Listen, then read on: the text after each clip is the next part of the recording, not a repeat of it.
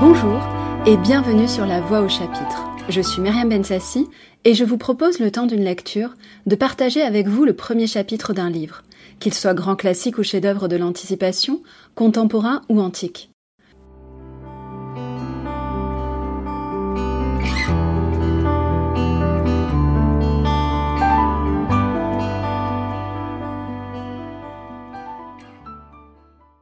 La lecture de Dune, la découverte de son univers, m'a ouvert les yeux sur le poids de la connaissance du futur, de l'omniscience, les luttes de pouvoir. Nous retrouvons Paul et la révérende mère.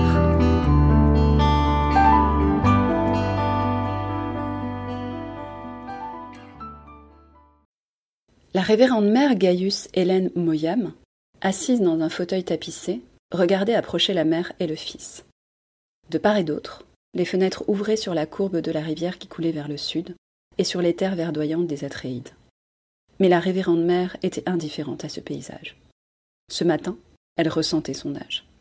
Elle en rendait responsable ce voyage dans l'espace, cette association avec l'abominable guilde spatiale au mené obscur.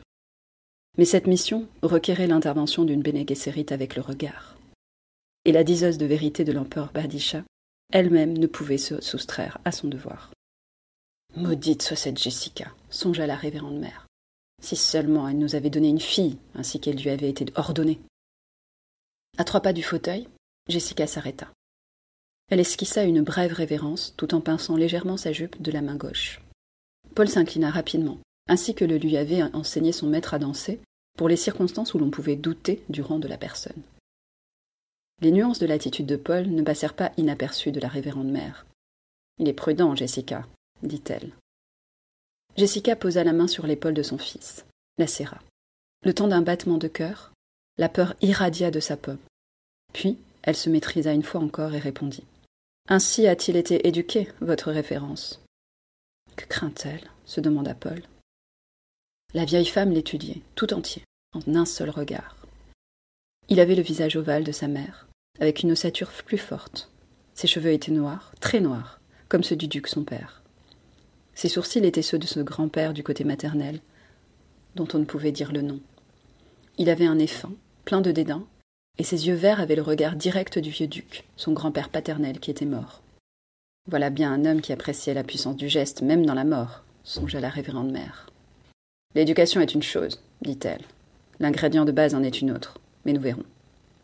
Les yeux anciens eurent un regard acéré à l'adresse de Jessica. Laisse-nous, je t'enjoins de pratiquer la méditation de paix. Jessica retira sa main de l'épaule de son fils. Votre révérence, je... Jessica, tu sais bien que cela doit être fait.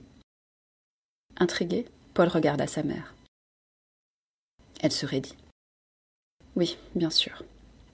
Il se tourna vers la révérende mère. La déférence de Jessica et sa crainte visible commandaient la méfiance.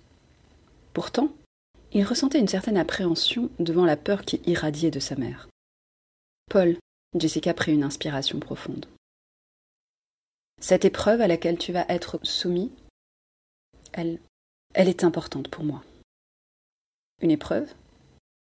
Souviens-toi que tu es le fils d'un duc, dit encore Jessica. Puis elle fit demi-tour et quitta le salon dans le froissement léger de sa robe. La porte se referma derrière elle. Paul regarda la vieille femme tout en contenant sa colère. Depuis quand congédie-t-on Dame Jessica comme une servante? demanda-t-il. Un sourire vint jouer aux commissures des lèvres anciennes. Dame Jessica, mon garçon, fut ma servante durant quatorze années d'école. La révérende mère hocha la tête.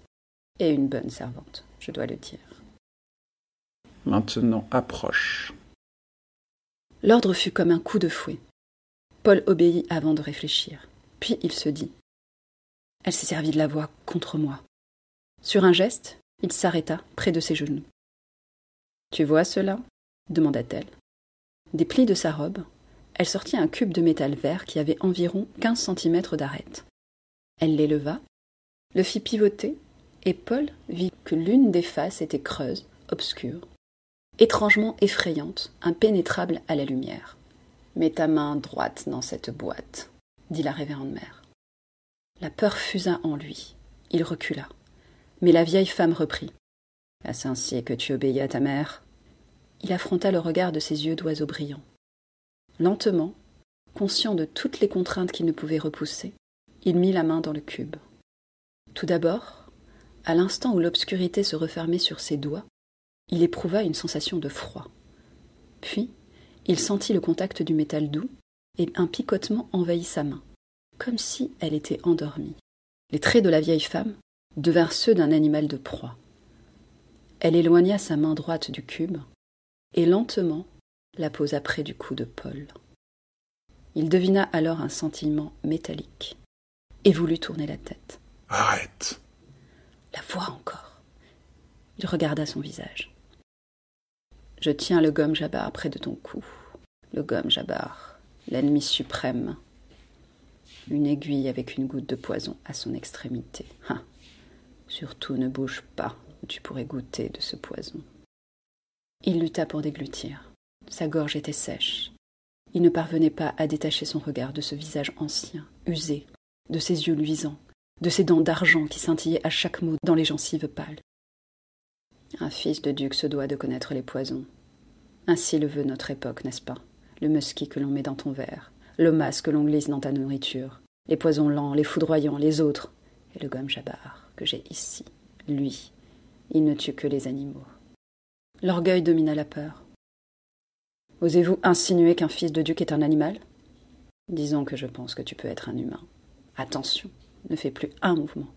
Je suis vieille, mais ma main plongerait cette aiguille dans ton cou avant que tu puisses te dérober. Qui êtes-vous? Comment avez-vous pu obliger ma mère à me laisser seule avec vous? Êtes-vous une Harkonnen? Une Harkonnen, ciel, non. Mais à présent, silence. Un doigt sec sur son cou, elle maîtrisa l'impulsion de fuite. C'est bien. Tu as passé la première épreuve. À présent, Voici ce qui va suivre. Si tu retires la main de cette boîte, tu meurs. Telle est l'unique règle. Laisse ta main dans cette boîte et tu vis. Ôte-la et tu meurs. Il respira profondément pour réprimer un tremblement. Si j'appelle, dit-il, nos gens seront là en un instant et c'est vous qui mourrez.